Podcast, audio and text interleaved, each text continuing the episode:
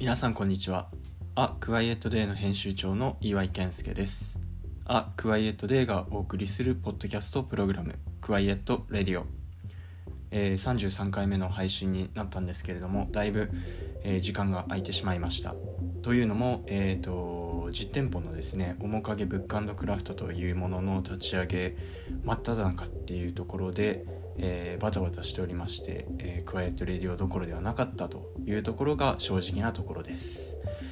えーそんな中ですね、えーいつもの、あの一緒にラジオやってくれている坂上くんがその面影ブックラフトのお店のですねあの立ち上げ準備の手伝いに来てくれたので、えー昨年も行いましたベストベスト・オブ・ベストを、え今回も開催したいと思います、えーせっかく上田信州は上田に来ていただいたので、えー特別ゲストも、えーお招きして3人で喋っていますそれでは聞いてくださいどうぞ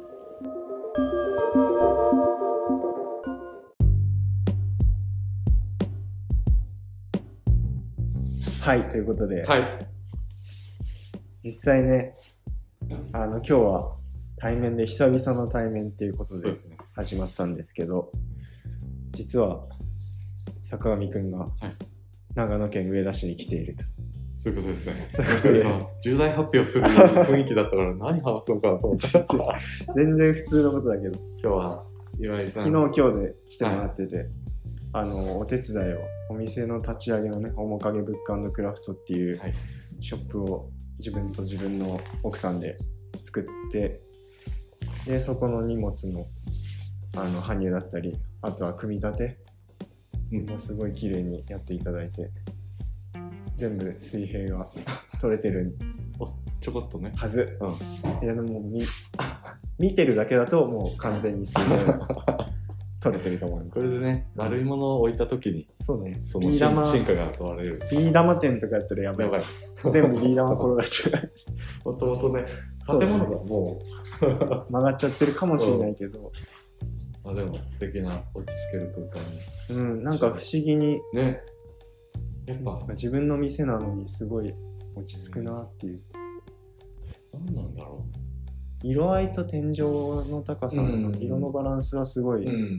考えて作ったところがあるから、あのさ、グリーンは何をイメージしてアレンジしたグリーンは、うん俺結構さ北欧であのグリーンをよく見ることがあうん、って、確かに。そう。でそれっぽい色合いだな。そうそうそう。最初はねあの今キッチンの部分の話をしてるんですけあどそうですね。あのタイル張りにしようと思ってて、うん。白いタイルにしようと思ってたんだけど、まあいろいろタイルって、ね、お金かかるし、あのーちょっと検討し直したところがあって。でその時になんか自分の方から唯一自分の方から言ったアイディアかもしれない。あ、。そうなんだ。うん、あとはもう、なんかこういうものが必要ですとか、うこういう例えば自分の用意したものは置くので、うん。こういう棚はいらいらないですとかそういうことは言ってたけど、あの設計士さんにお願いしたのは、まあ、コンセプトを結構がっつり話して、うん。どういう場にしたいのかっていうところを話したぐらいで、あとは本当に考えていただいてうん。それをアウトプットしてもらったっていう形なんだけど唯一ねそのキッチンのところだけは、うん。なんか自分がすごい影響を受けた色でもあるし、なんかこの感じをぶっちゃけ北欧の色を日本でやるってすごい難しくて、うんうん、光の。そう差し具合とか、うん。あの中のねあの照明の感じとか違うから、うん。なかなか表現できないんだけどなるべく近いような感じにっていうことで、みんなで色合わせしたりしてたんですよね。で昨日今日で坂上くんが来てくれていろいろ最後微調整だったり全然大したことでもないんです。段ボール一緒に潰したりとか運んでいただいたりとかそんなことをやっていますと。はい。で久々の1年ぶりなんで1年前何をやってたかというと、はいベスト・オブ・ベストをはい。やってましたね。そうですね。うんまあ、お互いその1年で買ってよかったもの、うん。行って美味しかったお店。うん。よかった映画とか、はい。なんかそんな話をはしてるんですけど、せっかく上田に来てもらったっていうこともあって、今回はゲストをお呼びしてます。はい。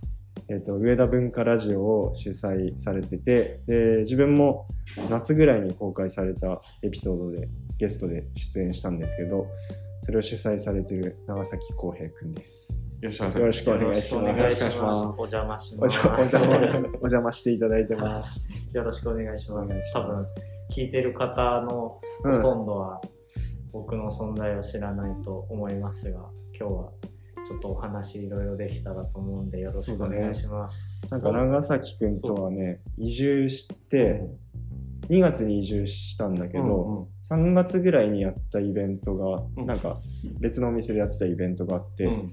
その方ともちょっと面識があったから、うん。遊びに行ったの移住しましたって、うん顔見せに。そしたらいて、うん。でなんかその店主の人と僕は知り合いで「え長崎くんです」って言われて「おお長崎くん」でいろいろ話してたらまだその時高校卒業前のそうですね、えー。まだ現役高校生で。ちょうど3月だったから来週卒業式ですみたいな感じのタイミングで「あ高校生なんだ」で「大学どこ行くの?」って聞いたら「うん。大学行きません」ってうん言って「おなんかそういう人い出てきたか」みたいな。うんでしかも上田高校、ね、出身で、あのー結構進学校なんで。あ、そうなんそう、でねまあ、あこのの辺では。うん。東京に大体出ちゃううん。人とかいるが多い中、まあしなんかそういうところも行かず就職もせず、なんか自分で服のことをやっていくんですみたいな時、その話をしてて、あなんか面白そうっていう。あ、それって岩井さんが移住をうん。もう上田に決めたっていうタイミングでは、あもう移住し完全に移住した時。あれ？さっき二十歳ぐらいって聞いたけど。そう、そうなんかです。ここちょっと。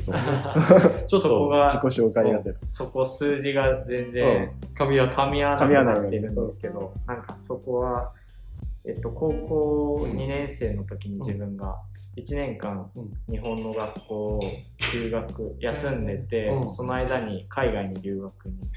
行ってて、一年間。そうですね、どこに行ったの？アメリカのインディアナ州っていう。まあ、田舎、ここよりなんなら田舎だけど、うん。すごい自然が溢れる街に行ってて、うん。だからこう1年日本に帰ってきてまた高校2年生の途中から始めて1年遅く卒業しうんたのがその3月だったので、そういうことか。後輩と卒業したってこと？そうですね。1年後輩と卒業して。なんでインディアナ州に行こうって思っえっと海外アメリカに留学するみたいなプランで。でだけどなんか自分はあんまりこう人が多い、ま、日本人とかが多い街に行ったら、多分英語喋んないだろうなと思ってその中でなんかプログラムとしてうん。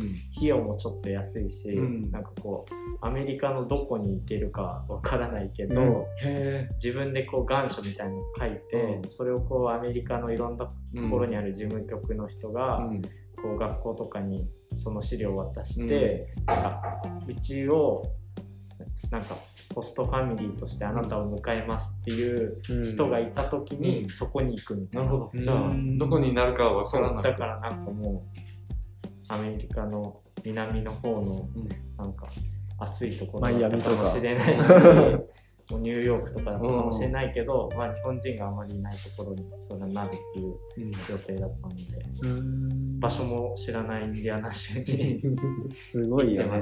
なんかそういう話を聞いて、うん。なんかすごい面白そうな子だなって思って、そうあとなんかね俺今33だし32に、だよね、なんかあんまり年の差を感じないなって思って、うん。なんかねそれはすごい感じてて、うん。いやいや。ね、落ち着いてる。落ち着いてる感じが。えー、なんか。あじゃあ今厳密には19歳。あもう二十歳。の代。だから大学2もう年生。誕生日を迎えたはい、あ、そういうこと世間的には大学2年生だと。んがってたと思う。な。なんか社会に対しても人に対しても。あそう。そう。でも社会に出てたからね。あまあまあね。俺はサッカーしかしてなかっあ、そうか。た。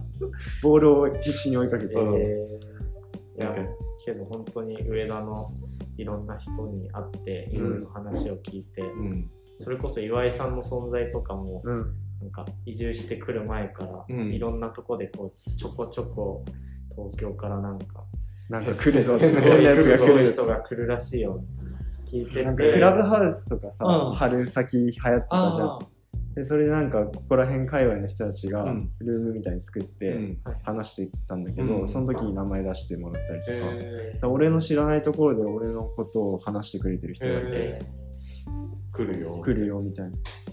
だからもうすでに会った時には、うんあのあのあのみたいな。いや、どのみたいな。このみたいな。なんかそういう感じだったから、なんかね、やっぱ、全くの知らない場所ではないけど、うんやっぱ育ってないからさ、うん。なんとなくじそこの地元で育った人と知り合えたっていうのはやっぱり大きくて、うん。で妻もあの棚田うん。で働いてて、うん。そこでおじさんおばさんたちと仲良くなったっていうのが、うん。すごいやっぱ土地の中にちゃんと根付けた要因だったのかなって思う。やっぱ地元の人とかと仲良くなると居心地よくなってくるよそうだね。俺も、まあ、育ちは松本だけど今うん。東京にいて、やっぱり近場にこう知り合い出てくると。居心地がやっぱ良くなってくるしね。ね、うん。いい距離感を保ちつつ、うん。あの仲良くしていきたいなっていうところなんですけど、うんそんな長崎くんをうんあのに来ていただいて、はいベスト。ベストオブベストをやりたいなと思って。長崎君ベストオブベストを話すっていつ聞いたえー、今いや、今じゃないちょっと前にあそっか聞いたんですけど、あんまりうん。考えれてないかもしれない。まあね、これお題出してる俺もあんま考えてない。あ、やっぱまあそうだよ。でも何かなっていう。うん。じゃあ最初物からいきますか。買ったもので。うんはいうん。誰か、俺から。時計回りでそうね。はいじゃあもう言い出しっぺだから、うん僕から、岩井から行きたいと思うんですけど、なんか、あのー今まで東京にいた頃って、うん。仕事場って、まあずっと、あの、コロナとかなる前からうん、家で仕事することすごい多くて、うん。で、その時ダイニングテーブルをうん。仕事机と兼用して、うん。で、夕飯とかになったらパソコン閉じて、ちゃんと置いて、うご飯食うみたいな感じだったんだけど、移住したら、あの、自分の書斎というか、ん。仕事だけをするテーブルだったり、チェアだったり、うん。空間みたいなのを作ろうと思って、で、一気に変えられなかったんだけど、お盆過ぎぐらいにようやく全部揃って、うん。あの、快適なオフィス環境をうん整えた、ホームオフィス環境。うん。で、その時に今この収録している、うんまさにこのテーブルが、うん。を買ったんだけど家用に。だからこの大きさの仕事机が手に入ったことがすごいあの仕事のアウトプットにも役立ってるというかうん。えなんかやっぱちっちゃい机でやってるとなんかね物理的にもいろんな物を置くそう物を置けないし、ストレスがね。そうそうそう特になんか編集とかやってるとさプリントアウトしてうんそれ見てとかやってるとどんどんどんどんなんかわさーってうなる、ん。だからこれ今、えー、と 120×85 かうん。ぐらいのサイズのうん。なんかデスクを手に入れられたことが、これフォーマンドリファインっていうデンマークのデザインブランドの家具なんだけど、うん。もう本当にシンプルで足があって、そうだね。鍵盤を乗せただけの、ね。そうこれが今年俺が買って一番ベ best of best。えでも本当日本人向けっていうか、うんあの引っ越しにもってこいだよね。そう、天板全部フラットただ乗っけてるだけだし、うん足閉じれば本当どんぐらいだ？20ミリぐらいのそうだね。足で持ち運ぶ。はっきり言ってこれアウトドアでも使おうと思ったら使えるもん。使えるとも思う天板もうちょっと軽いものにして、う。うん。なんかね、その時だけテーブルつけて、うんーはいはいなんか、そう、いろいろなライフスタイルに合うのかなっていう机でもあるから、うんなんかね、あの、それこそ、このデザインブランド、フォーマンドリファインっていうところを、あの、伝えていくっていう仕事もしてて、うん。あの、代理店のマーケティングとして。うん。でも自分でやっぱり持ってなかったから、うん。何がいいのかとか、っていうのは具体的になんか、うんなんだろうな、言葉ではいいところ言えるけど、うん。使ってみ実ない感値がね、やっぱ湧かなかったん確かだよね。に。それはそうだよね。うん、でもこれでさ、これがダイニングテーブルですだとちょっと狭いかなって感じ。仕事机でこの広さだと、うん。やっぱ贅沢というか、うん。すごいあのいい仕事ができるだろうなっていう。うん。でも2人ならダイニングテーブルで十分で二人暮らしうん。はそうだね。確かね。うん。そうそう。これが僕のベストオブベストのモノ編ですね。はうにどういうふうにん、うん。机は使ってるんですか？普段も。うん、何も置かず。結構置いてるよ。置いて。結構なんか何？書類類だったり、はいはいはい。領収書だったり。まあ本当に普通のって言ったらあれだけどごちゃごちゃして。いいつも整理整頓されてる。それともごちゃごちゃってなっちゃう時もあるなんとなくの配置は決まってんだけどその上にちょっと積み上がっちゃうからあでもなんか気づいた時にはちょっと整理するようにしてはいてあとねいろんなオブジェクトを置いてる。なんか梨のあオブジェみたいな。まあ、ペーパーウェイトみたいな役割もできるんだけどそれはねあの福岡の、うん。えー、とオークスっていう町があるんだけどそこで名前がすごいね。そう。お大大きいクスの木が 全然今カタカナえあの海外みたいな そうそうそう。福岡にあるんだけど、福岡市内から多分電車で20分ぐらい行ったところ、うん。でそこでサビエっていう夫婦ユニットのうん。あのなんだ陶芸家さうんんがいるんだけど、陶芸の土の中に漆を混ぜてうん。でそれで形作って、あの何？オブジェクト作ったりうん。お皿作ったりしてるんだけど、その人の作品がすごい好きで、うん。で梨を2つ大きいのとちっちゃいの置いてたりとか、その人の花瓶を置いてたりとか、うん。で前回去年か去年ベストオブベストで出したああ。のフローリアンの、あのデンマークあの人デンマーク人。あの人はねイギリスイギリスか。あ。あのペン。うんインクペンを使ってないんだけど置いてたりあ全然使ってない。そうあれ汚れちゃうんだよ。インクつけるとこの先の部分の陶器の部分あ。ついちゃうから。でもそれはメンテしてさ。落ちないのよ。もうなんか除光液とか。いいかなと思って。あそう諦めてオブジェいやそうあのデスク俺家に一応レザーちょこってあるからさ、うん。作業台があるんだけどそこが汚くなると荒れてるバロメーターになってて。ああそうそういうのあるね。そう。せ整ってるとやっぱこううまくいってる、うんうんぜ全部が、はい。心のそう投影そうそうそう。あのもうとりあえず忙しい時ってもうそこにばはいっかんばっかん物置くからもうひどい時何これみたいな。けど僕も割とそのタイプかもしれないです、ね。あ忙しくなってくるそうと、ちょっとずつ汚くなってくるみたいな。だから面白い。なんかああありがとうあのバロメーターが目に見えるから。あ、うんうんうん、余裕がね、うんあるのかないのか。今ちょうど妻がうん持ってきてくれたのが加賀棒茶うん。あのー金沢の江戸時代から続いているあのーお茶屋さんがあって、うん。で金沢って加賀棒茶ほうじ茶が有名なんだけどでそこの天野茶屋さんっていうあのーところの加賀棒茶が結構好きで一回ねうん。クライアントワークの仕事で取材させてもらったことがあって、であの一番僕は美味しいなって思ってるほうじ茶なんで、これはあれですか？お店でも？お店でも出します。うん。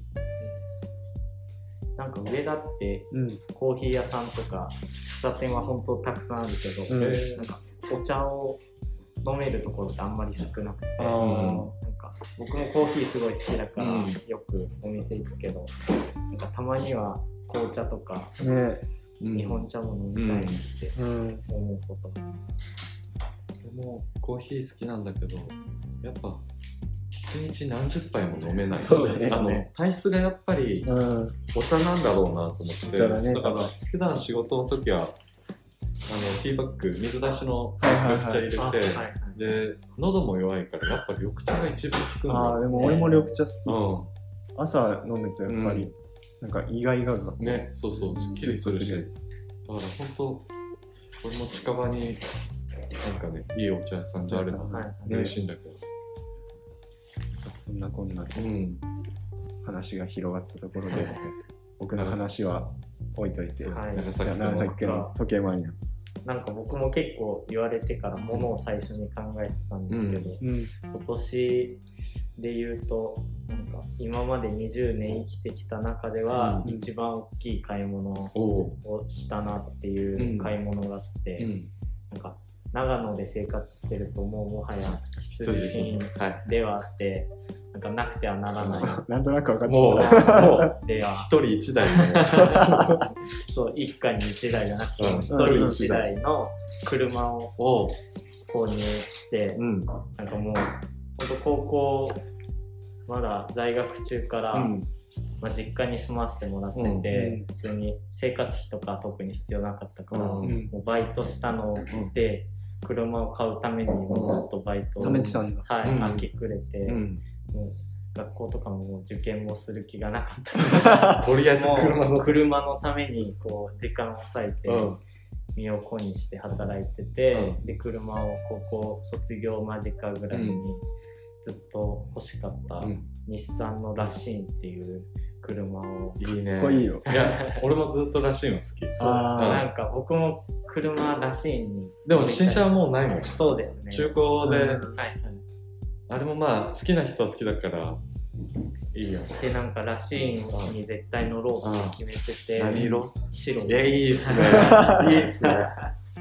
もうあれいいよ。白のラシーンでけどなんかこう探してもらったりとかもして、うん。あんまり見つからなかったりとか、あとなんかこう1台目に乗る車じゃないかもよみたいな。なんかこう本当に車好きな人がうん。別にこう乗れる車があって、うん週末とかに乗る車だよみたいな、結構言われたりもして、いやけどこれで別の車買っちゃったらさらにらしいに乗り、こうどんどん乗れなくなっちゃうから、乗りたいなと思って、けどたどり着いたうん白のらしいんで、結局どこにあったの？えっと松本でこう知り合いの方がうん。車屋さんをしてて、うんそこの車屋さんにうん。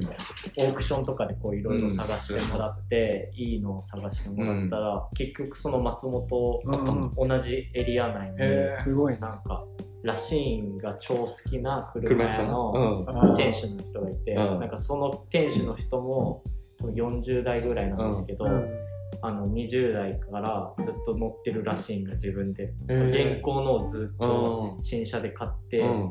ずっと大切に乗ってて、うんうんうん。でなんか他にもらしい2台ぐらいうんその車屋さんで持ってるけど、うん。全部隠してて。好 コレクター。なんだそう、うん。好きすぎてあんま売りたくないみたいな,、なんかそういう人がいてけどそこでそうなんとか見つけていただいて、あれらしいってさフルタイムの4区もある。フルタイム4区です。あそっか。肉がないんですよね。そっかそっか。あもう全部がフルタイムか。そうですね。あそっか。だから燃費は悪いよね。悪いんだ。良くない。そう。うーん。やっぱたまに東京でも好きな人は乗っててみるけど、はいはいはい、もうだいぶ古いからあねほんとメンテしないと。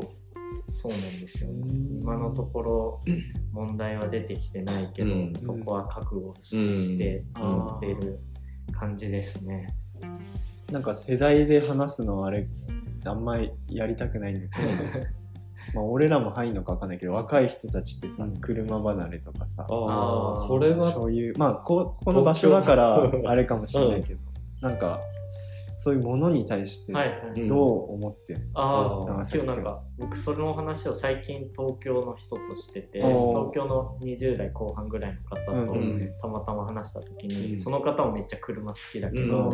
なんか車の話東京だとほんとすること車好きがいないから、全然することないけどこっちの人みんなほんと車好きだねみたいな言っててそうなんかやっぱ成人したらもう基本うん。車に乗ってるのが当たり前だから、そう。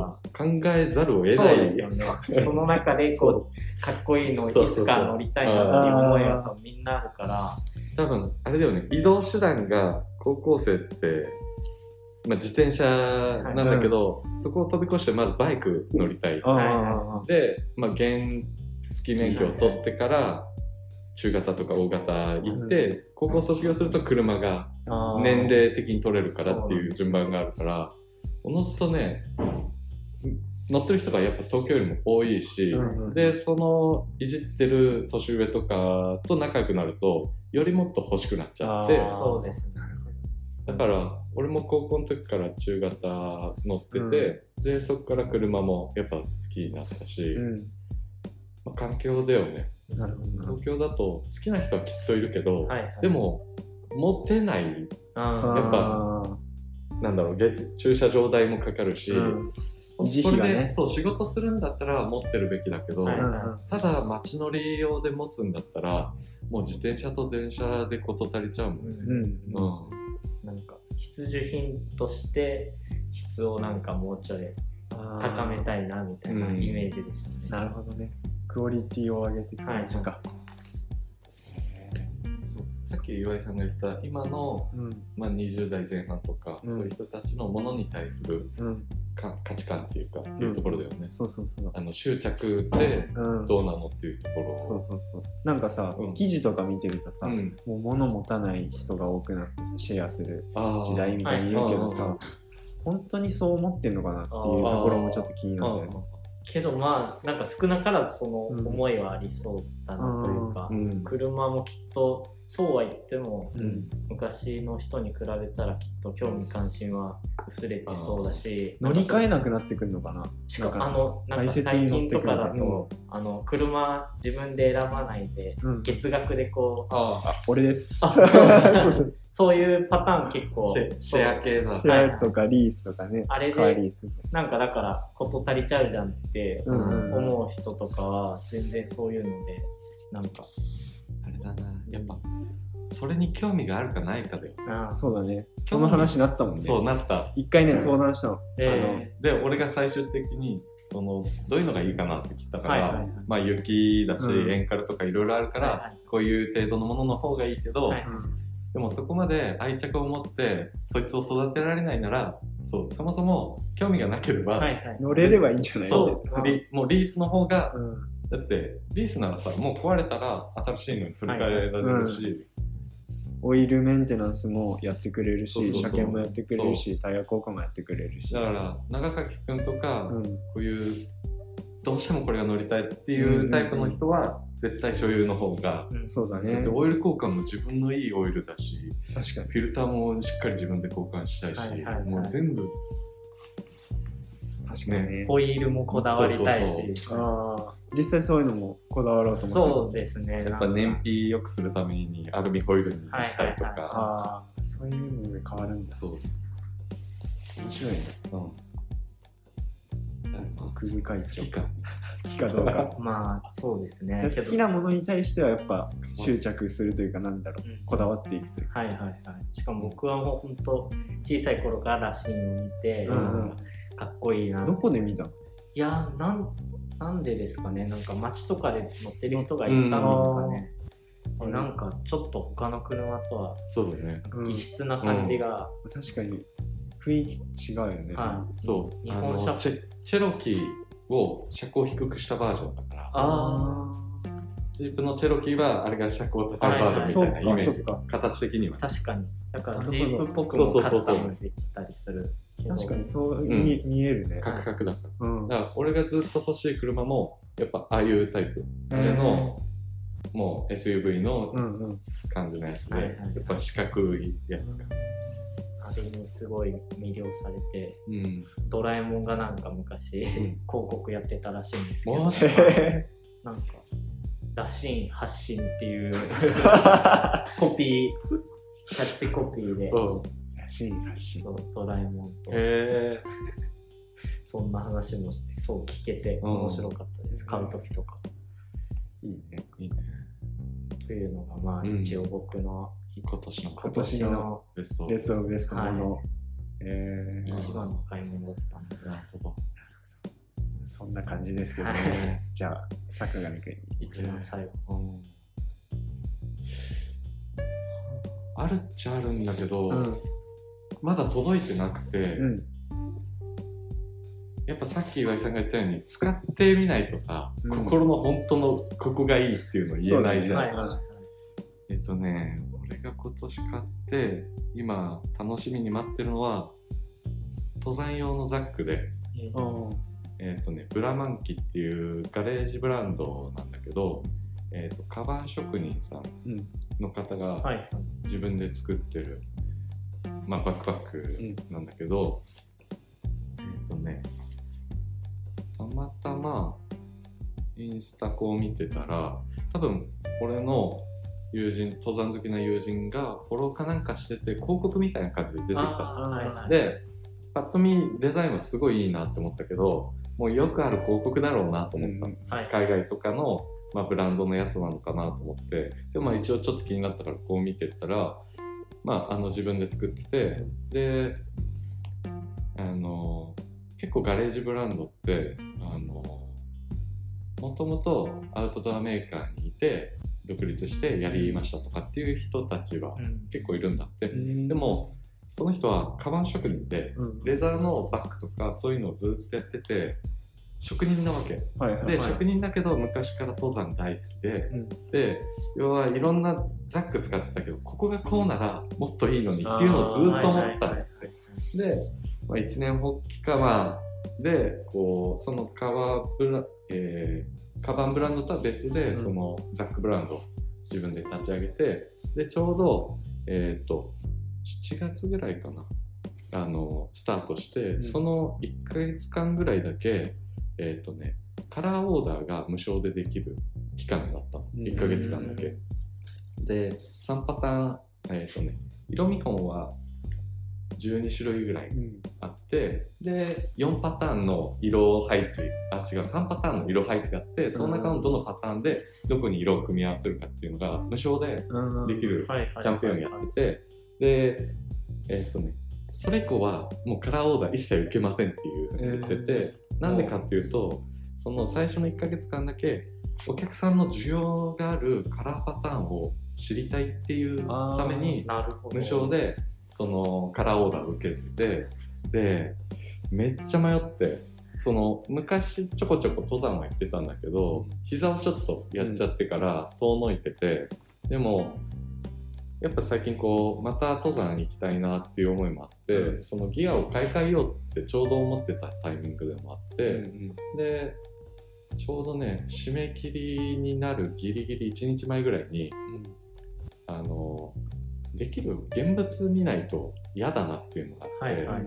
で住所調べてたらほんとすごい近くで草加っていううん。俺はそのちょっと下あたりに住んでるんだけど草加でやってて、うん。あこれ全然いけるなと思ってで、えー、とオーダー締め切った後でも見に行ってもいいですかっていうのを言ったら「はいあ大丈夫ですよ」って言ってくれたからとりあえずもうオーダーだけしてで後日その工房に行かせてもらって、うん。でカラーオーダーさせてもらったっていう感じで。ねじ今待ってんの？うんそう。いつ納品多分12月に来ればいいかなってクリスマスに。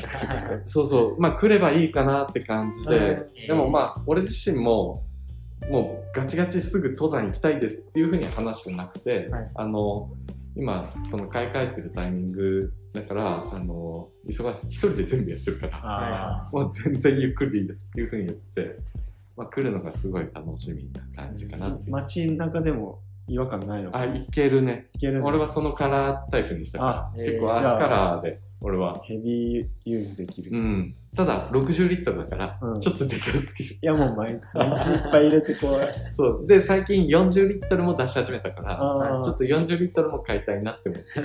じゃあそのカラーが採用されるといいね。あまあ採用されない方が個人的には嬉しいけど。あそっあかか。ぶりた非常にあのかぶりたくないタイプだから、はいはいでも俺結構無難な本当うんアースカラー系だから需要はあると思う。結構ねトリコロールカラーやる人とか奇抜な人も山のいるから。中で結構カラフルな人多いそう。だから結構オーダーした人は、うん。もう絶対かぶりたくないっていう人がオーダーするから。ああなるほど。だから奇抜な色とかカモフラージュ系の色を合わせたりとかなんだけど、俺はずっとそのザック使っていきたいっていう思いの方が強いから、だから飽きのこないシンプルな何十年後もあこれ買ってよかったなって思える、うんうん。結構カラーリングでさ例えばらしいもさ、はいはい。白だと飽きないわけだから、白をしたと思うんだよ。でも今流行ってきてるのがちょっと嫌だけど、うん。あのアースカラー結構車流行ってて、そうアースカラー多いじゃん、はいでも多分5年後とかあれもうあの色出さなくなってくると思うんだよでもともと好きだからじゃあらしいもさちょっとブラウンっていうか茶色っぽいやつあるじゃん。あ,、ね。うん。れもいいんだけどなんか今のこの流行りに乗っちゃってる自分感も嫌だし、はいはい。飽きてきちゃったらあれは多分まあ飽きないと思うけど例えば黄色とかにしたとします、うん。数年後なんかこれ違うなって思っちゃうのも嫌じゃないあ今の自分はかっこいいと思ってるけどそそこをなんか長く使うことを考えるとそう。やっぱ飽きのこない色にしようかなって思って。なるほどね。それが来るのが楽しみだなっていう感じうん。そんな感じですかね。次は食。ああご飯。うんうん。食。いっぱい食べてるでしょ二人。いろんなところで。え？いろんなところで食べてるでしょ。いやあああある。あった。ある。あった、えーなんで？じゃあさじゃあ最後ね。えー、ちょだからその前に出されちゃう。いや絶対出ないから大丈マジじゃあ俺から行くよ、うん。また。あの岩井からまた。岩井長崎坂上の順番ではい。喋ってます、はい。えっと、僕は恵比寿のはい。かぶってないでしょ。うん。恵比寿の えっと香り屋っていう、うん去年と引き続きまたお蕎麦屋さんなんです。おおえ香りや。香り屋はい。恵比寿もなんて言ったらいいのかな？あのなんなんて言ったらいいんだろう。ガーデンプレスとかの方じゃない、うん。ただそっちの方に向かう方面に歩いていくとあるんだけど、うん。ーはいはいそこにね、うん。あのちょっと道にそれたところに香り屋っていう蕎麦屋があって、うん。ランチすごい混むんだけど、えまあ、多分夜も混んでんだと思うんだけどそこの鴨汁そば。ー、出た。鴨そば。そう鴨がね好きなんでですよ。も美味しいよね。うん。あの甘じょっぱいついてそうそうそうそう。美味しいよね。で柚子がちょっと刻んであって、パッてかかってる。ね。鴨汁そばが、今食べたい。確かに寒い。でうん。あの東京に出張に行ったり来たりすることがあって、東京に行ったらあのクライアントのオフィスが恵比寿にあるから、あー必ずちょっと早く着くようにしてて。でご飯食べて午後から打ち合わせみたいな。それ去年話してたのとすげえかぶってる。かぶってる。あのパターンが。早めに行って。去年はあのたぬきそばだよ。代々木上原。そうたぬきそば。だよね。うん。なんだっけ？えっ、と朝日屋さん。そう。あれ全く同じ話してるなって今思っちゃって。そう。クライアント行く前クライアント行く前にちょっと早めに行って。でそれをでそばっていう。上田でもやってるから。上田に行ってからもやってる。同じような行動パターン。えだからこっちは朝出てうん。食べるためにうん。朝出て昼ぐらい着いて、うん。で食べて。でやっぱ美味しい鴨汁そばをここだけじゃ分かんないから、うん。ちょっといろいろ行ってみようと思って調べたら恵比寿に結構あって、へで他行ったらえうん。1800円ぐらいする。結構高いから、うん美味しいのかなと思って、うんその香り屋さんは1300円ぐらい。うん。で1800円の方があんまり美味しくなくて、うん香り屋さんすごいってなって、うん。今暫定1あなるほどえー何がなんか違うんですかなんだろうねなんかその1800円の方はちょっと油がすごい乗りすぎちゃっててそれがいいっていう人もいるのかもしれないけうんど、自分の好みというか、うん。あの何胃腸のね。そう問題だと思うけど、うん。そこがねすごい合うんだよね、うん。えでデザートも作るん。デザートも作るうん。ー鴨そばに鴨そば。そばアイス。そばアイスじゃなくてねえっ、とねわらび餅。うん。いいな。そう。美味しそう。ランチだけ作るんだけど。うん。そうそんなちょっとお OL トークみたいな感じになっちゃって。おひ食べ物だけが喜びみたいなね。そうそうそう。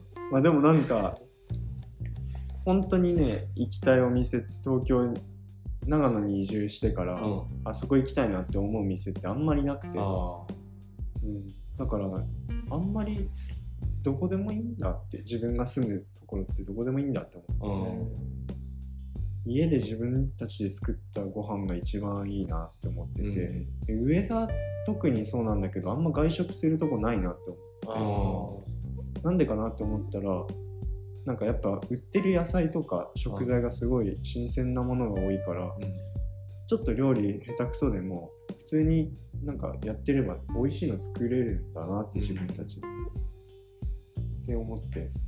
なんかもうちょっと増えてもいいかなって思うけど。うん。それは最近すごい感じて。えー、あんまりそこを感じたことない。感じない。それはね住んでたら。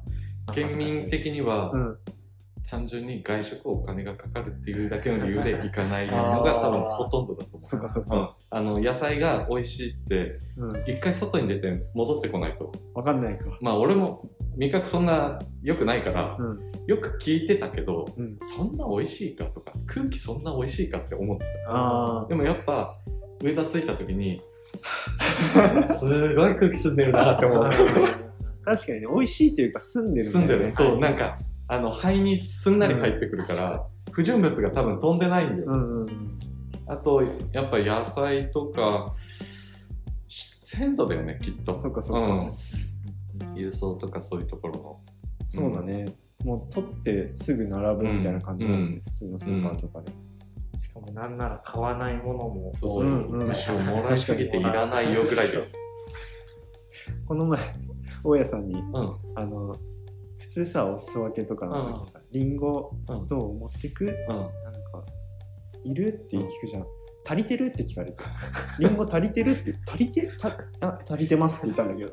そう足りてるかって言ってあなんかそういう感じがリンゴは常にある。常に備蓄が足りてますみたいな感じ。面白いね。なんか面白いな。でもそうだよね。多分地方行けばそういう野菜とかそういう文化はどこにでもきっとあるんだろう。ね、はいはいね、なんか一個のコミュニケーションだなと思って、うん本当に。なんかおじさんとさっき坂上くんをあの畑に連れてったんだけど、はいはいはい。あのおじさんの畑とかで採れたおじさんのものとうちで採れたものを交換し合ったりとか、なんかそういうなんかねあの言葉じゃないんだけど、うん。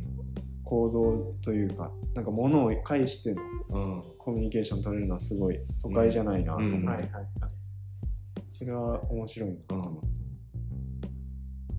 ということで、恵比寿の香り屋さんでした。香り屋さん。URL URL、あの、載っけときます。はい。香るや香り、香る家か香るあり家。香り、り、送りがですか。じゃあ。雰囲気もね、すごいいいから、夜とか行ったら結構、うん。多分お酒も飲めんじゃない？日本酒。うん。ん。焼酎もある。うん。じゃあはい、まさきくんの続きまして、はい食。僕食は本当全然考えてなくて、うん今ずっと話を聞きながら、やっぱりけど僕もそばが好きだなとお思うってうん。お蕎麦屋さんにしようかなと思ったんですけど、うんなんか今年ほとんど多分行けてないお蕎麦屋さんで。今話聞いててめっちゃ行きたいなってなったお蕎麦屋さんで、うん。あの中心の松川村って、うんあのう。ん大町とか安曇野とかあの辺のエリアに、うん。あの長寿の村として、うん。結構有名な村があるんですけど、あの母方の実家が松川村でえなんか小さい頃とかほんとしょっちゅう行ってて、長期休みのたびに行って、何も本当にスーパーとかもないぐらい コンビニ1つ2つぐらいしかなくーて、あのフォレストシューメーカーさんってことああ、そこか。あそこ。が松川あうんえーそう。けど本当になんか僕はあそこがすごい上田も好きだけど、うんそれと同じぐらいすごい好きな場所で、なんか外で本当川行って遊んだりとか、うん。カニ取ったりとかずっとしてたところで、で年末になったらみんなで集まって、うん。それこそ何十人もでご飯食べたり、うん。テレビ見たり話したりみたいなので,、で大体その1泊2日とかのスケジュールで行くと、うん。その1泊して次の日のなんか朝兼昼みたいな感じでみんなで。行くお蕎麦屋さんへが多分。そのストーリーもプラスアルファうん。あれだよね。そうです。味の記憶に残ってる。うんなんか前の日はもううちでみんなは飲んでうん。食べて、うちのもので食べて、でこう夜遅くまで話して、うん。寝て、うん遅く起きてみんなで行くうん。お蕎麦屋さんが、うん。なんか見晴らしっていう見晴らしお蕎麦屋さんでその名の通りこう坂の。登ってった先にあるうん。超見晴らしがいいお蕎麦屋さん。いいね、で、なんかネーミングが。そうなんですよね。で僕そこのお蕎麦屋さんのうん。なんかつゆがすごい好きで。結構甘いなんかちょっとお酒とかも入ってるのかな。わかん甘い感じのつゆで、うん。あんまりそういうつゆでお蕎麦食べるとこがなくて、そのつゆがすごい美味しくて、うん。まあ、ももちろん美味しいけど、うん。そのつゆで食べる蕎麦とあとはもつ煮うんやっぱみんなでもつ煮頼んで、うん。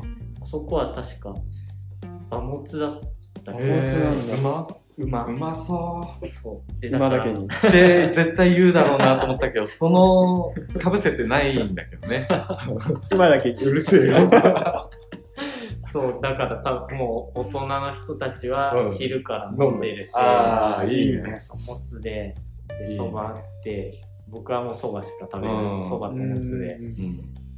あのそばがちょっと久しぶりに食べたいなと思ったんで、うんそのそば屋にしました。いいね。いいちょっと行ってみたいな。いや、ね。ぜひぜひ。本当に地元の人とかが行くお蕎麦屋さんって感じで、勝手なさ、あの、偏見なのかもしれないけど、昨日とかもちょっと話した長野県民って多分、甘じょっぱいのが大好きな気がしてて俺は。ね。まあもちろん薄味好きな人もいると思うんだけど、はいはい。やっぱ俺そばこれは完全に俺だけかもしれないけどはいはい。そば、を味わうよりもそばのつゆがあうまいと。そばのつゆが甘じょっぱくてうまいとめっちゃ美味しいって思う。だから俺駅そばとか大好きだあ松本駅とかもうほんと甘じょっぱいんだよ。はいはい。で2300円でこうガーッ。てやっぱあれ小さい時からちょこちょこ食ってるから、はいはい。なんかあの甘じょっぱいの食うといいな。確かにな、うん。で最後はそば湯もそうそう。蕎麦甘じょっぱいから、それも美味しいっていう。ちなみにお酒飲む前に蕎麦湯を飲むと酔わない。あそうなんだ。うん。なんか膜ができるらしい。え全然お酒飲まないのにそれは、なんか 教えてもらって。先に飲むんですねそうそうそう。あ。の、えつゆ入ってない状態でうん。おちょこもらって、おちょこというか、もうほんともらって。そば湯そのまんま、そうはいはいはいの飲むとうん、膜ができて。確かに優しい味だもんうん。ということで、そば、そばときました。はいそばやっぱりそばそばってきたんで、そばはい僕もそばじゃないんですけど、はい。ですよね。そうぶっちゃけどこんなんだろう今年行ってよかったうん。飲食店ってまああんまり外食できなかったっていうのもあるしでもあそこだって思ったのは、うん。まあ岩井さんはご存知のこの間クワイエットデイチームで食事をした代々木公園のうん。ちょうど、ちょうどさん。うん。ええ。っとね、ー何屋さんのえーアラカルトがメインワイン、フレンチうん、ビストロみたいなのを目指してる。そう。であのご飯を食べに行くっていうよりもお酒と一緒にこうちょっとずつつまんで。つまんであの食べるっていうのを軸にやってるっていう感じで、はいえっ、とねもちろんどれもめちゃ美味しくてなんかねメインの具材を食べ終わったそのスープも美味しいからうん。バケットをつけてこう食べたいぐらい美味しいんだよ。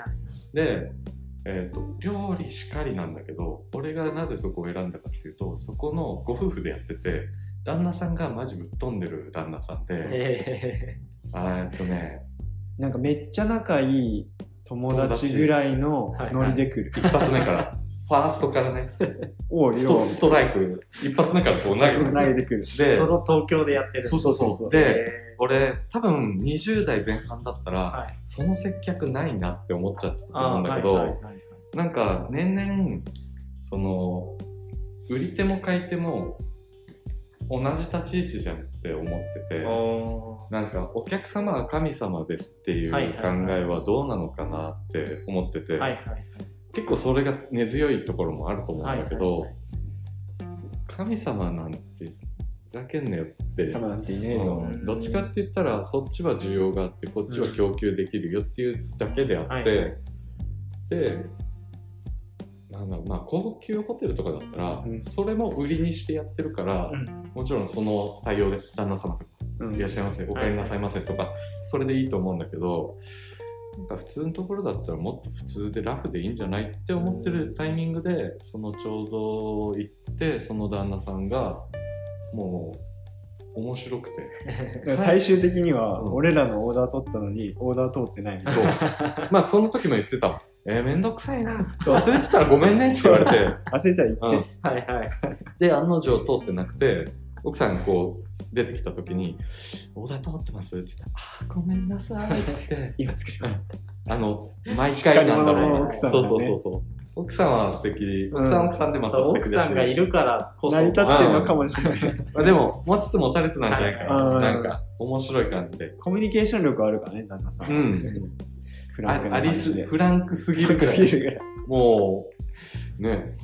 だって俺30分遅れて行ってたの。はいはい。で、えーとまあみんなもうドリンクは頼んでて。でメニューメニューメインの食べるやつはまだ頼んでなかったから俺が来たタイミングでまあビールと、じゃあ頼もうかって言って、はいはい。もうある程度目星つけててくれてるだろうなと思って、どどれにするって言ったら2つぐらい言ってその後沈黙が数秒あったの。はいはい。そのタイミングでその旦那さんが「あ決めてねえのかよ」っ て来た瞬間にで「おお!」って。すげえって。でも思うじゃん、うん。俺もそっちの立場だったら、よくファミレスとかでもあるじゃん、えーっとい。おめえら早く言えよみたいなのは思ってるだろうなと思って、あそれこの人一発目からぶち込んでこれるのってすごいなと思って、うん最初ショックもありつつでもすごいなっていうのから、その後ももう変わらずフランク通り越してるぐらいな感じで友達でそう。またビール俺頼んだらビール好きじゃんみたいな。そうそう言ってたねそう。俺本当はビールをいろいろ飲みたかったんだけどワインがメインだったから、はいはいはい。このビールの銘柄以外ありますって言ったら、いや、ないんだよねって言って、多分他のワイン来るだろうなってはいはい、その人は読んでたら、じゃあ、ハートランドでって俺が言ったら、ビール好きじゃん。友達。いいその雰囲気がなんか東京である。そう、しかもそれを代々木上、代々木公園でやってるっていうところが、えー。すごいよね。すごい俺は、今のタイミングもあったと思うんだけど、あなんかめっちゃいいなと思って。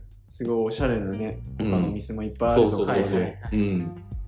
えー。面白いんだよ。あとあの人参のやつ美味しかったよ。あ、美味しかった。なんだっけ？キャロットラペ。あそうそうキャロットラペ。俺、今までで食べた中でダントツ美味しかった。えー。マスタードが混ざって。そう。普通キャロットラペって酢でちょっと酢が効いてはいはい。てあのツーンとくるのが強いんだけどそうマスタードが入っててめちゃあれ美味しかった美味しかったねうんえー。今日なんかこう今の話聞いてると、そのお店側がそれだけフランクになっちゃうと、うんお客さん側もフランクにうんどうしてもなっちゃうから、うんそういう意味で本当にご飯が美味しくないと、うん。あそうあそう。そうかもそう。なんかそうだね。そこの関係性がなんかうん。なんだよって思っちゃうそうですよね、うん。そこが本当に美味しいからこそのなんか。うん。でも意外とたちょこちょこあるけどうん。そこの名物亭主で行くお店とかも結構東京はあるからあそうこあの間バランスいいんじゃない？そういうだからあのめっちゃまずかったらそれこそ行かないけど、はいはい標準よりちょっと上であれば、かまあ普通であればそこにプラスアそうルファそうそうやっぱこの間知り合いと話しててもなんか名物おかみがいるところに、うん。この間行ってきてさっていう話で、もうネット上でも怒られるって書いてあるの。あえ例えばこの「すいませんメニュー頼みたいんですけど」って言ったら「ね見てわかんないの。こっち忙しいんだから」っていうようなおかみさんがいて、ーはいはいはい。でもそれはさ事前に分かってたら、うん。もうそれが楽しみで行くしかないじゃん、うんうんうん。っていう変わってる種族もいるわけで、はいはい。だからそれ聞いた時に俺も一回行ってみたいなと思って。怒られる。そうそうそあのよく早稲田にあったねそういう。うえ。あの学生いっぱいいるえじゃん、うんでエルムっていう、うん。うんなんだろう。洋食屋さんかな多分、うん多分って言ってるのはうん。訳があって、うん。カルボナーラしか頼めない。昼休みになると一気にバーってやうん来ちゃって、うんおじさん一人でやってて、うん。で隣の人のを見ろっていう、うん。隣の人だったり周りを見て、あの頼め。で全然なんか、えー、とハンバーグととか言うと「おいちゃんと周り見ろよ」って言 うの？で結局みんなカルボナーラ頼んでるからカルボナーラ。そう。じゃあ、一番最初に来た子がハンバーグとかって言ったら、ハンバーグ、ハンバーグ、ハンバーグになってあでもねそれも多分ね全部カルボナーラの人に今日ごめんハンバーグないんだとか言って多分カルボナーラにして。で結局カルボナーラが、うん。あの有名な店になった。美味しい？うんなんか学生って感じかな。なるほど。お腹は満たされる。量があってっていう感じ。そう。なんか焼きそばに近いカルボナーラ。あ焼きすぎてるから、うんへー一気に作るからさ、あ。うん。なるほどね。上田とかもけどそういうのはなんか多そうですね。あそう？ラーメン屋さんとかも最近そういうなんかあんまり喋んなみたいな。ちゃんと食べもう食べることに集中しラない。ーメン屋はそれが最近多いんじゃない？多いのか要は、本当ラーメンオタクはいが、あーマニアック系になってるだからい昔で言うと頑固親父系なのかもしれないけど、うちのこの何時間も煮込んだスープをお前黙って食えみたいな写真なんか撮ってんじゃねえだろ感じなのか。もしれない。はい味わい。味わいね、フランクいいね。ちなみにそこにあのあのちょうどさんをうん。作ったのが、あ。ここの面影をね。作ってる、デザイン。そうデザインしてる、うん。東京 PM っていう建築事務所なんですけど、そうでちょうどその何？建物のパーカーっていうところがうん年内で終わっちゃうから、そうそのちょうどさんも一旦終了になっちゃう、あ、うんそうなんです。そうだからその前にまだ行ったことなくてはいはい。あるっていうのは知ってていつか行ってみたいなっていうのがあったから、まあ、ちょうどいい機会で集まるタイミングでうんはいはい。行ってみようか、うん。よかった。雰囲気も良かったし、うん。すごい美味しいご飯もいや、美味しかった。ユニークな接客うん。最高だった。いいのは行ってみたいです。うん。またちょっとまた違う場所でやるみたいだう。んなもう、こっちだよね。うん。京王線沿い。えっとねあの幡ヶ谷。がパドラーズの近くで、えー。うん。でやると思う。多分じゃあ、あの、なんか下町な感じ。あの界隈で。で、幡ヶ谷、そうだよね。幡ヶ谷。あれ？笹塚の隣？笹塚の一個手前かな。新宿寄りかな。そっか、そっか。あれだ。まあ、でも今のところかも多分まあ自転車。ですうん。ぐだと、う。んということで食はこんな感じですかねそうですね。うん。で映画とかドラマとか、そういう話もしていきたいんですけど、うんはいまた僕から、はい。はい。ラストディール美術賞という名をなくした肖像っていうねフィンランドの首都のヘルシンキを舞台にした映画なんだけどこれね Amazon プライムで今うん。見られると思うんだけどとはいはい。なんかあのずっとなんだろう骨董賞あの美術賞、はい。あの絵画とかを飾って買ってもらってで絵画オークションであの落としてでそれを展示して金持ちが買っていくみたいなうん。ビジネスをやってた人がいたんだけど、まあ、それがい先行きがこうもう見通せなくなって閉めるみたいなことになったんだけど最後にそのラストディールっていう題名でもあるように最後にかけた1枚があって。でそれをめぐる話であんまり言い過ぎちゃうとネタバレになっちゃうから、あの、明るくはないよ。明るくはない。明るくはないんだけど、うん。なんでこれにしたかっていうと、まあ毎年だったらあのどっかのタイミングで北欧に行って取材行ってるんだけど、はい。まあ、最近できてなくて久々にそのヘルシンキの街中をしっかり映した映画だったから、なんか懐かしいなって思いながら自分がよく行ってたパン屋さんとかもすごいいっぱい出てきたり、うん。えなんかそれもあったのとなんかねあの映像と映像の感覚のとか映像の中の音がない感じとかがすごいフィンランドっぽいなっていうところが印象的でそうなんか実際そういうビジネスをやってる人と接してることが多いから、うん。その何ヴィンテージ品買うとか、でそういう人たちはオークションで仕入れて、で日本のこういう人たちが買っていくっていうようなところですごい親しみがあるし、うん。ああいうおじさんいたなみたいなところもすごい懐かしかったっていうところがポイントです。まあ、やっぱ現地でそういう体験をしてるからよりそう。こ懐かしいなって思いながら。それはわかります。うん。ちょうどあれだよね。岩井さん見てたタイミングで俺も言われてはないんだけどそうだね。見てて。見てたね。そうそうそう、うん。え多分出てきてたのかな。あ上の。そうそうそう。俺も気になってこう見て。最最新のやつ。そう。それは俺でそう。ね。明るくはないんだけど、なんか人生を見てる感じで、うん、その人の最後その灯火をこうそうそうそうーえ燃や最後のす瞬間。そっていう。そこにかける情熱とーいうか、なんかねやっぱ好きなことをする大変さもあるけど好きなことに対してひたむきに頑張るっていうところの良さもちゃんと描かれてたから。でそれであの孫とかも出てくるのね。う、うん。はいはい。で孫と協力してあることをやっていくんだけど、なんかそれが伝わってたのかなみたいなところも。えーそう。あ孫にね。孫にちゃんと伝わその思いがちょっとね不良っぽい感じ。そうあの孫だ。ダメ孫なんだよ。そうなんかチャランポランな感じで。でもなんかそのプロジェクトをおじいちゃんと一緒にやっていく中でなんか本当に大事にしなくちゃいけないことはちゃんと伝わってみたいな、その最後のね灯火が。そこは息子じゃなくて孫なんです。そうだね孫だなんかねお母さん親がり多分離婚しちゃってみたいなところもあって、うん、娘そう娘一人だった。うん。えで父と娘のちょっとなんかこう近すぎる関係というかー孫とはちょっと心通じ合える部分が出てきてるんだけど、はいはい。自分の娘えー、と娘と親っていう関係だとはい。ちょっとギクシャクしちゃう感じとかもあって、えすごいそういうのもリアルでーなるほど。そうそうそう。気になる。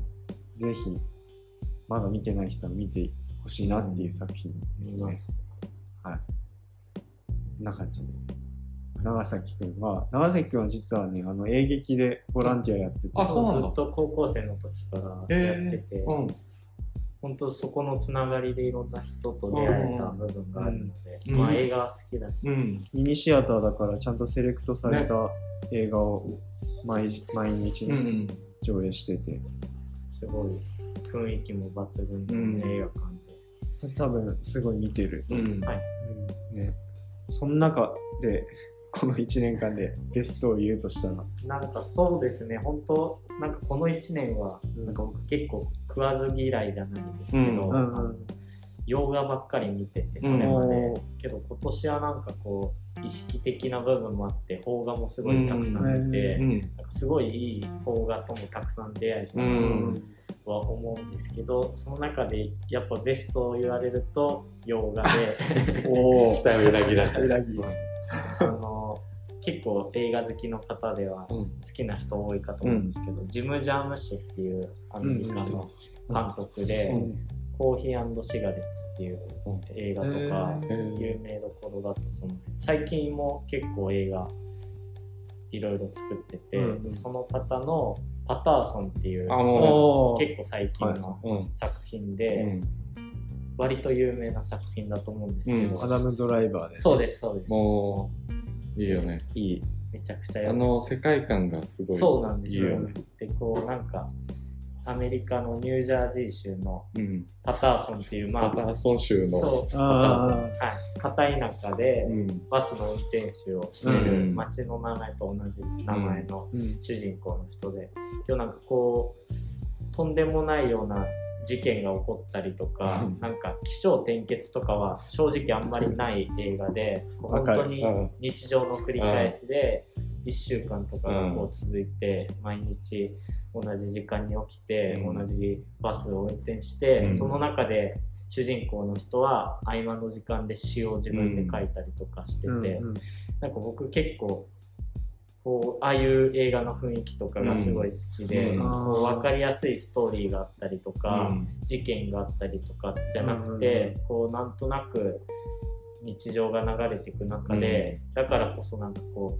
う細部にすごい目がいくというか、うん。なんかあの映画の中でも主人公の人が毎日お弁当を持ってくるんですけど、うん。あのスタンレーのそう、うんあのスタンレーのあのいいよね。あのお弁当箱が超いいとそう。か、なんか毎日犬の散歩して、ビールで、途中でバーに立ち寄って、犬をこう、バーの店先うんにうん。縛り付けて待たせておいて、お酒を一杯飲んで帰るみたいな。で、いいルそこにーティンだよね。いる人たちの雰囲気もすごいいいし、うん。なんかああいうここうストーリーがないからこそ、うん。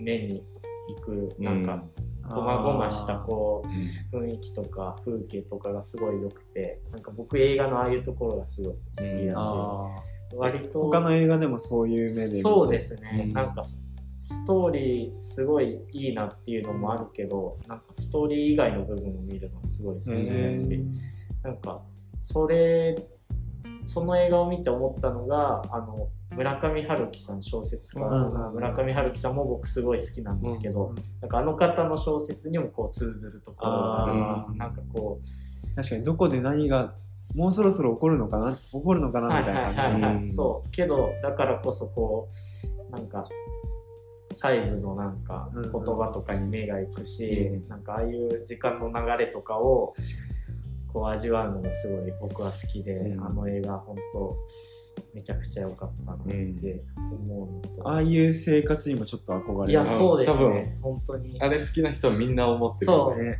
あのあのぶっ飛んでる嫁さんがいて あ今日も素敵なはいはい。絵描いたねみたいはいはい。なでも淡々とね。うん。そうそうなんですよ。ねなんかああいう生活リズム、ね。なかなかねあるようでないもんね、うんああいう時間をこう大切うんにできる、そのバーのね。シーンとかも、うん。ああいうやっぱ時間が自分の中である人ってすごい素敵だなと思うし、ああいう立ち寄れる場所あればいい、いいよね、はいはいはい。ね、ああ最近。あんまないよねなんか。えある。ある？うん。えー見つけたの、ね歩いて15秒ぐらいのところに15秒？それ歩いてなくて。ちょっと15秒 ,15 秒は大げさなんだけど本当に走ったら30秒ぐらいの距離にもう 4, 4年前ぐらいからあったらしいんだけどはいやっぱコロナで閉めてて最近こうやってて2階なんだけどもう本当あバーがあるなっていう雰囲気で、えですごいそこはね。一人で行くの？まあ嫁さんとこう行ったりとか。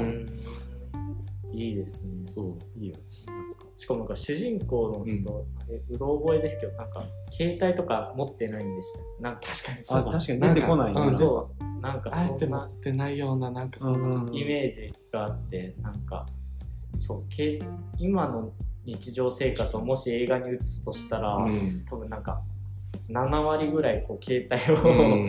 触ってうるんシーンとかになっちゃうんじゃないかってぐらいだけど、その代わりに紙とペンだったうんそうだよね。そう、なんかそれもまたすごい、うん。なんか大事なことだなって思いながら。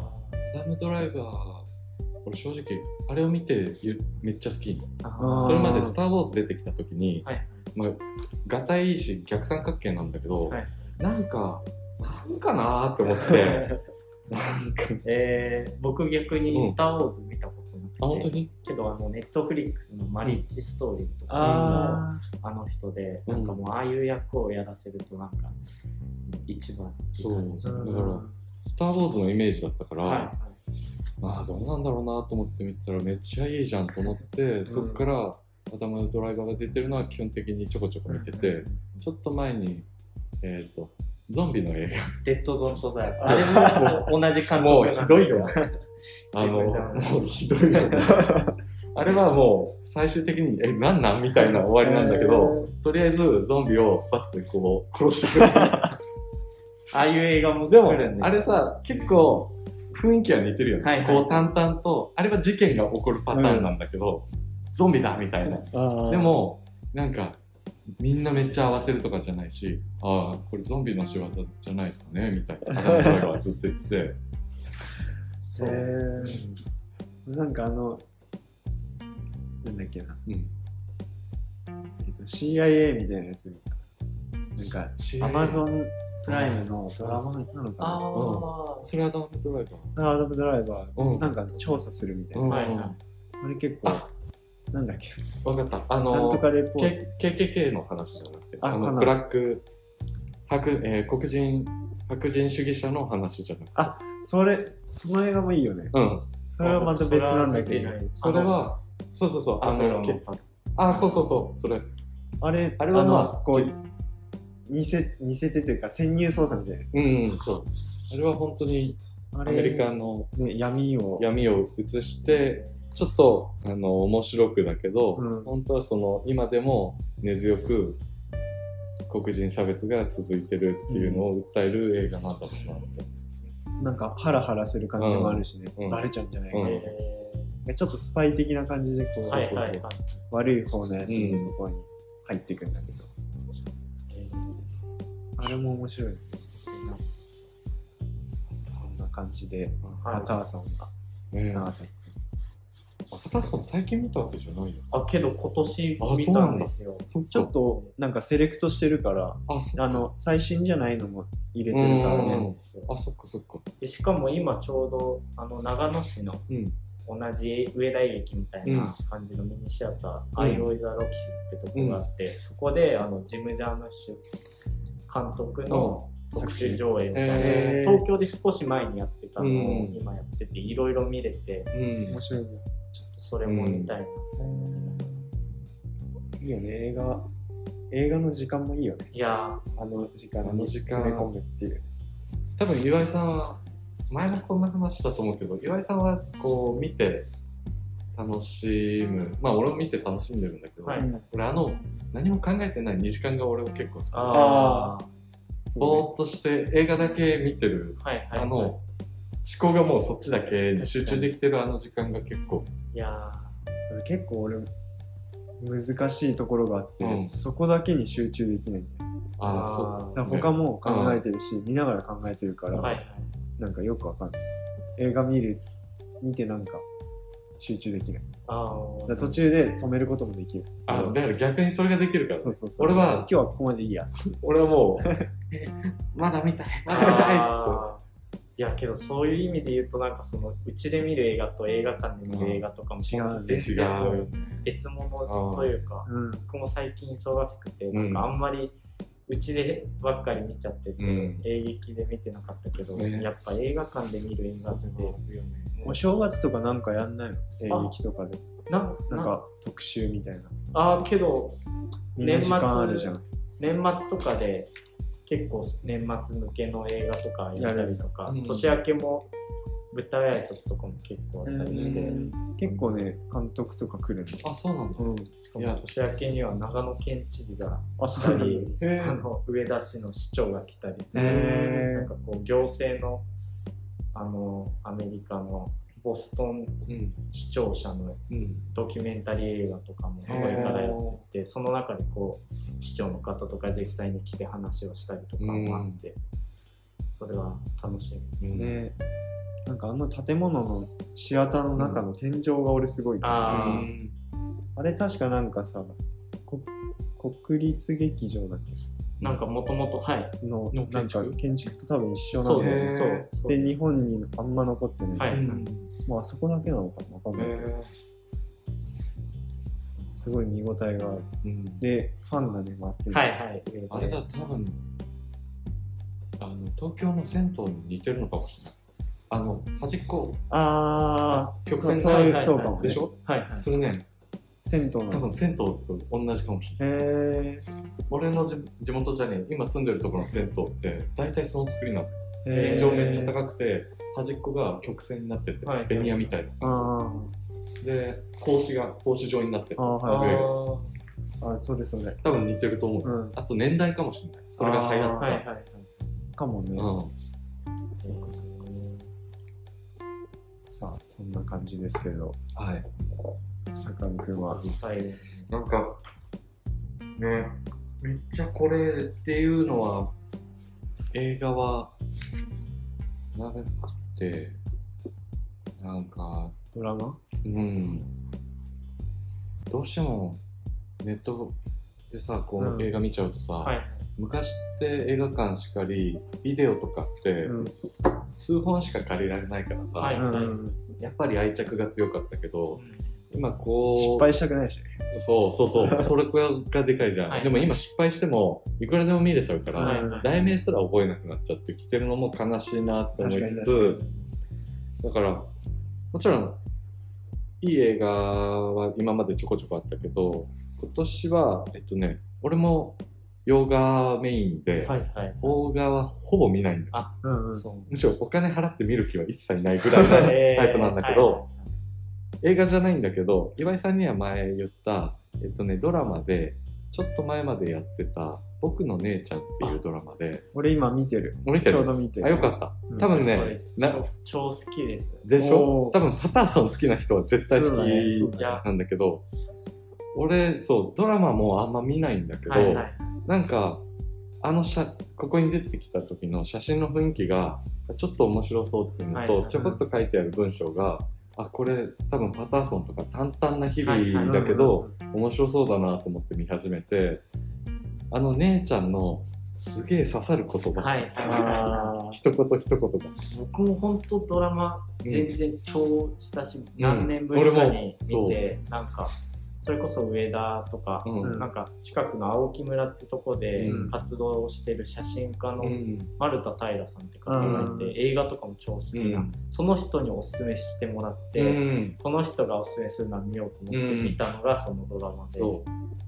本当面白いんだよね面白いっていうか多分刺激を求めて映像を見たい人からしたらすげえつまんないと思う、うん。何も変化もないし事件もないしだからあれだよね。メガネとかさ、うん。あのか。もめ食堂とか、はいああいう部類だから、うんうん淡々と日々過ごして何も変哲もない映像を見るのが苦な人は無理だと思うけど、うんだからそうだね。僕の姉ちゃんは久しぶりに見てなんか女性のことを知れたし知れた感じもあるしこう奥ゆかしくそういう感じで。せ作戦をそう。ね、裏を見れる感じで。あそう考えてるのかみたいな。俺ら何も考えてなかったな、みたいな。ただ単に手のま裏でこうはいはい回されてたんだなっていう。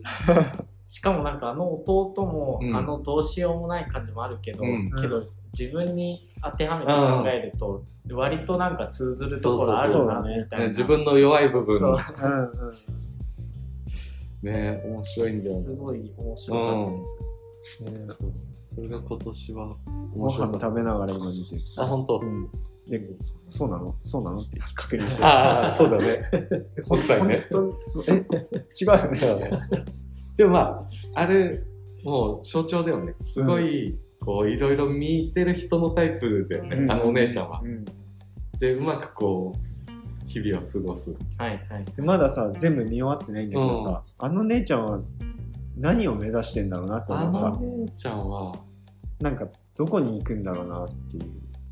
一緒にいて楽しい人と過ごせればいいんじそっかゃ。ない、うんなんかうん、で、も嫌味を言ってるわけでもないもんね。確信をただ単に言ってるだけだ,、ねだからもうそのところまで行ったかわかんないけど、うんまあ彼氏が実はいい,、はいはい。いるんだけどさまあその後こう別れちゃった時の弟が「なんで別れちゃったの?」って言ったら「え？だって楽しくないんだもん。それ以外何がある?」って言った時に「そうだよね」そうだよね確か。ね。結構あれは覚悟ついてるテレ東のドラマ俺結構好き。あになってきただな。ええー。孤独のグルメずっと見うて、でもう今見終わって、うん。スペシャルも全部見て、ー、うん。2週目行こうかっていう話を今してんだけど。はい。そう、でもなんかあれとか、居酒屋富士とか、え面白い。今ね、喫茶傷つきっていうやつやってんだけど、うん。それは TVer で見てて、うん。なんかちょっと現代社会のうん。なんかちょっと悩みを原田知世が喫茶店のオーナーやっててうんでそこにちょっとなんだろうなちょっと息抜きしなさいよってコーヒー入れてくれー、て、えー、での飲みながら最後なんか音楽混ぜてなんかストレスを発散するみたいな感じのオチになるんだけど、えでも出てった時にはもうなんかこうすっきりしてて。あー。ー、えそれ面白そで一人一人なんかストーリーがつながってんの。ううん。なんか交差はしてないんだけど、うんそれを俯瞰で見ててうん例えばオニムオムニバスだからうん。1話1話で完結するんだけど、あまあれだモダンラブみたいな。あそうそうそうそう。この A さんっていう人がうん。お惣菜を買いにうん行きました、でこ今回の1話目はこの A さんの話なんだけど、2話目はこのお惣菜屋さん、うん。視なるほど。点街ではいろんな人がこう噛み合ってんだけど、ただなんか一緒にはいない感じ、うん。だからそれを俯瞰でうん視聴者は見てるし。あ面白いね。そうそうそう。いいね。なんていうやつだっけ？喫茶傷つき。喫茶傷つき。えー僕なんかうん。同じその丸田平さんにおすすめしてもらったので、お耳に合い合いました。お耳に合いました。なんかチェーン店のうん。ご飯を愛する OL えーがチェーン店のご飯に対するポッドキャストを作るえー、それドラマなんですそうなんです。はい。これも多分テレあ東なんじゃないですか。へでえこうなんかそれこそ富士そばとー、か、うん。ココイチとかうん。のこの美味しさをポッドキャストで配信するみたいな、へこれ見てるとなんかすごいチェーン店もいいなって、うん。食べたいなっていう。富士そばとか長野にあんないんですよ確かにね確かにー確かにないね富士そば食うんだったら焼きそば食いたいけど俺は。そうそんなの。うん。こんな感じでうん。今年を締めようと思うんですけど、はい。今年どんな一年でした？お二人は。えなんだろうな僕は。けど本当にこの1年高校卒業したのうん。が春なんで、3月3月はい、へー。そこからのこう1年で本当にいろんな人に会えたし、なんかいろんななんか人生の中で今のところ一番こう知見が広がったじゃないけど、うんいろんな人に会えて価値観も変わってうんなんかこう僕それも別の方におすすめしてもらったうん。アニメも本当5年ぶりぐらいに見たアニメでなんか映像系には手を出すみたいなアニメを作る人のアニメがあって。うん。それもすごい深いアニメなんですけど、うん。なんかその中でなんか環境が価値観を作るっていうのをめちゃくちゃ言ってて。でもそうだよそねん。な深いことをアニメで言ってるのか確かに。けど、うん。僕それをすごい感じた一年というか,、うん。なんか自分今の自分を作り出してるのって結局うん。自分の周りにいる人たちだし自分が住んでる場所だしなんかそういう意味でなんかそこをある程度自分でどうしようもできない部分もあるし、うんうん。そこに感謝しなきゃいけない部分もうん。あるなっていうのをめちゃくちゃ感じた1年だったなと思います。ちゃんとしてる。ね。でもまだ20だよね。うん。はいあと2回ぐらい価値観変わりそうな気がする。転換転換。まあ俺らもまだ30前半ぐらいしかまだ知らないけはいどそこの間でも結構俺は変わったから、ううん。んそうだね。2回転ぐらいするかも。楽しみですけどうん。ねそれは、うん。いろんな人との出会いで。だから人との出会いじゃないと変わんないよね、うん人と出会って環境が変わってって、それはあれだね。そう長崎くんが言ったようにうん。じゃあ環境を変えたいなら引っ越すのが一番本当早いから。ああ早かった、うん岩井さん。俺は早かった、よ もしかり俺も東京に出てたのもそうだし、はいうん、結局ねどうなるかね、うん。この先。もしかしたらこの上田じゃもっと刺激を求めたくなっちゃうかもしれないし、はいはいはい。うんね東京に行っちゃうかもしれないし、でも行って戻ってきたらまた価値観変わってるそうですうん。よね、またね違う目線で地元見れたりするから。うん。面白いよね。うん。坂上くんはどうでしたか？この1年間うん総括して。総括して。うん。多分誰しもが思う。早いと早いね。早い。はい。はい本当年々早くなるんだけどさ、はい。まあうちの社長とかも70代に言うともっと早くなる 一瞬じゃもう。今早いって感じでもっと早くなるってって思うとなんか何を残せんだろうね。そうそうそう。っていうか本当に焦りではないけど、うん。もっともうちょっと前までは流れに身を任せるっていうのはずっともう5年6年前はそれが結構テーマになってたんだけど、やっぱそれはもう通過したから、うん。次は何を目標にしてやっぱそこに向かって動くかっていうところで、多分それがないとあっちゅう間により年を取っていっちゃうからただそれを焦って見つけなくていいんだよね。特に長崎くんの代から30ぐらいになるまではそれを必死にこうもがいて見つけようとしがちなんだけどそうすると結構精神的にも疲れちゃうから、うんうんまあ、それも経験だしね。そうだね。そこでもがいてはい。辛くなって病んじゃうのも経験だし、はいはいはい。でも病む必要ないなって思うのも経験だし、うんだから病んだ方がいいね。うん、なんか、ある程度。けどそれはめっちゃなんかこう一回こう自分と向き合って、そこなんかく苦労してる人って、なんか今こう先輩とかでこう見てると、そこの強さが違うなっていうか、うん。一回自分とこう対峙してね。そうなんか、そうね。うんそうだね。でも本当向き合う。うん。逃げたいけどさ。また追ってくるからね。そうなんだよね。また形を変えてそう。こ絶対似通った壁がこうまた現れるから。う。面白いよね。いかに超えるか逃げるかどちらを選択するかみたいなところだと思うけど、逃げ切れるのか、乗り越えるのか。無理でしょ。逃げ切れないよ。絶対出てくる。てくるよね。うん絶対来るから。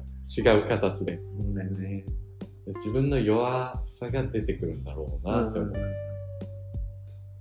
まあ、ずっとついてくるっていうか自分だもんね。そうそうそう。そうだからねちょっとこう目標を見出して、うん。少しでも進みたいなと思いつつ自分が弱い部分があるから やっぱそっちの弱い方に引っ張られてソファーの上で Amazon プライムを数時間見ちゃう時もあるんだけどね。